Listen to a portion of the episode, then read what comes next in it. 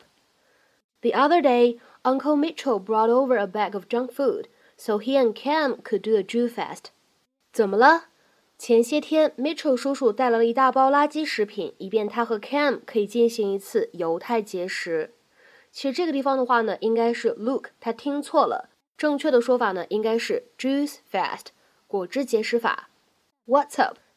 The other day, Uncle Mitchell brought over a bag of junk food so he and Cam could do a Jew fast. What's up the other day?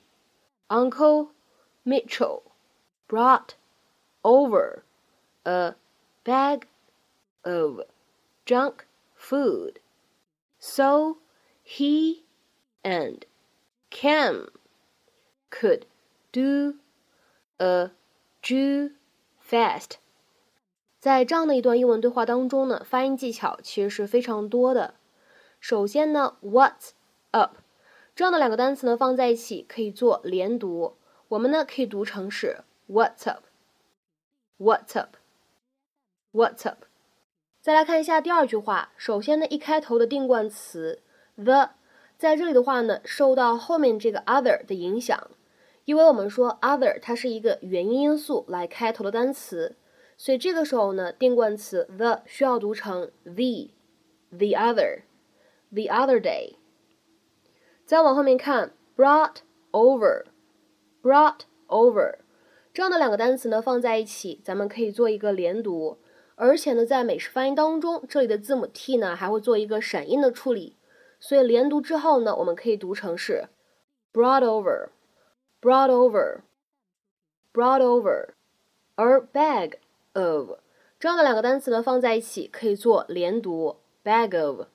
Bag of，junk food 这样的一个名词的短语，内在呢也是存在一个不完全爆破的处理，我们呢可以读成是 junk food，junk food，junk food。再往后面看，and cam 这样的两个单词呢放在一起失去了爆破，我们呢可以读成是 and cam，and cam，and cam。而最后一处呢，我们注意一下 could do 这样的两个单词呢放在一起可以有一个失去爆破的现象，我们呢可以读成是 could do，could do，could do。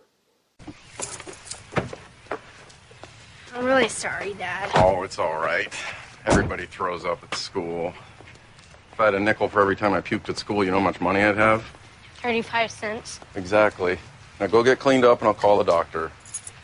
Wait, Dad, I don't need a doctor. What's up? The other day, Uncle Mitchell brought over a bag of junk food so he and Cam could do a Jew fast. Juice fast? I'm pretty sure he said Jew. But anyway, I took the bag and I hid it and I ate it all. Oh, buddy. I can't help myself. I'm weak. Don't look at me. It's all right. It's okay. Hey, you learned a lesson. a painful lesson. I guess we both have. What do you mean? I always saw myself as a guy who could soar through the sky dancing on a wire. I can't even get across one six inches off the ground. Well, maybe that's the problem. Maybe you keep falling because part of you knows that you can fall. Maybe if the wire was much, much higher, you wouldn't fall. Oh, Luke, Luke, Luke. you are a genius. Come on, we got work to do. Yes! Can I have a donut first? Yes, you can. 啊在今天这一期节目当中呢，我们来讲的短语非常的实用。如果各位同学呢有考试的需求，你们会发现经常呢会在考试当中考察这样一个时间状语和整句话时态的搭配。大家可能见过 the other day 这样一个短语，它的意思是前几天或者是几天前。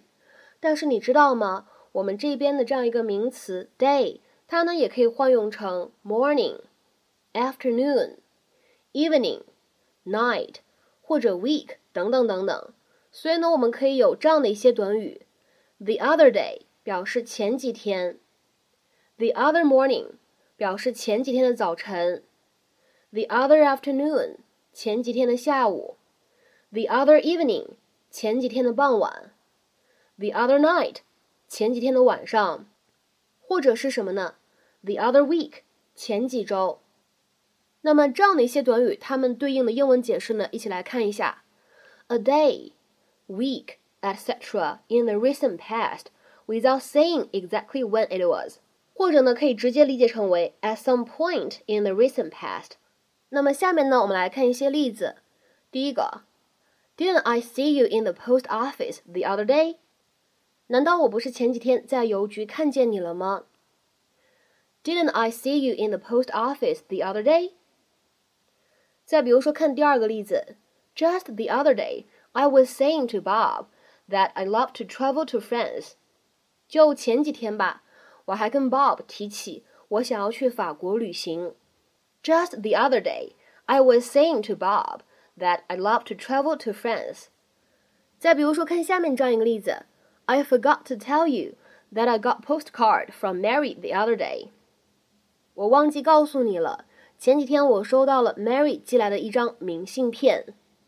I forgot to tell you that I got a postcard from Mary the other day。再比如说，看下面这样一个例子：I saw him just the other night。前几天晚上我还见到他了。I saw him just the other night。再比如说，看下面这样一个例子：The other morning I saw a deer on our lawn。 前一阵子有个早晨，我在咱们家草地上看到一只鹿。The other morning, I saw a deer on our lawn.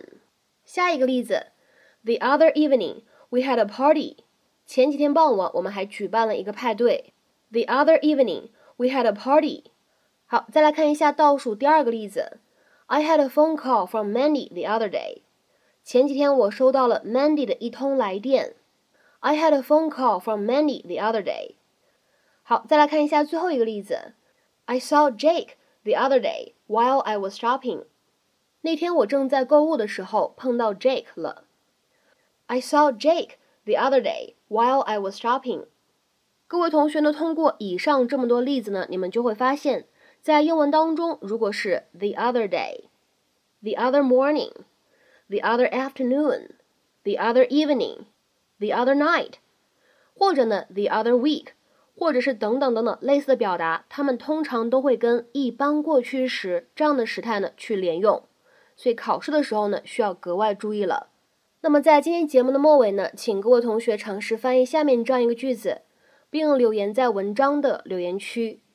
前几天我在街上撞见他们俩了。前几天我在街上撞见他们俩了。那么这样一个句子应该如何使用我们刚刚讲过的 the other day 这样一个短语呢去造句呢？期待各位同学的踊跃发言。我们今天这期节目呢就先讲到这里，拜拜。